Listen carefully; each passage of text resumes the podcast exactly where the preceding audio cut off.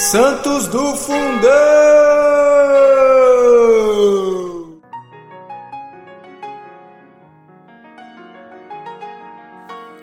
Olá, amados! Hoje, dia 22 de maio, nós vamos conhecer a história de São Romão, confessor.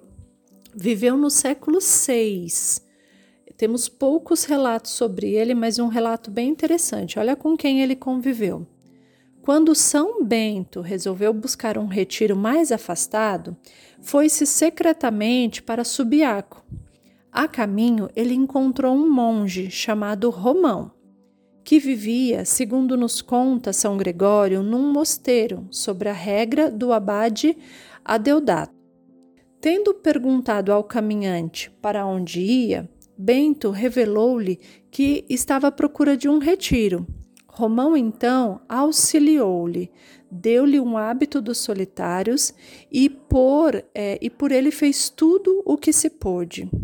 Durante três anos, o santo Romão levou a Bento o que se alapara numa gruta, o pão que podia lhe arranjar, às vezes privando-se até do que lhe cabia. Como não havia caminho algum que o levasse do mosteiro até a caverna onde estava Bento, Romão descia o pão do alto de um rochedo na gruta que estava São Bento, e São Bento abria a gruta para receber este pão, advertindo com o badalar de uma sineta para que São Bento soubesse que ele estava chegando e que o pão estava descendo. Esta sineta, um dia, tanto o demônio se enfurecia com a santidade desses dois homens, principalmente com a do grande patriarca.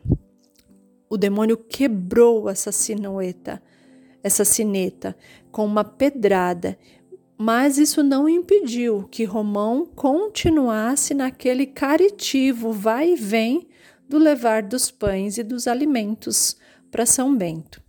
Não se sabe se São Romão chegou a ver o discípulo Bento tornar-se abade do Monte Cassino. As relíquias deste santo confessor romão estavam conservadas em Alcherre, mas foram profanadas pelos protestantes em 1567. Que este exemplo de recolhimento e caridade possa interceder por nós nesse dia. São Romão, rogai por nós.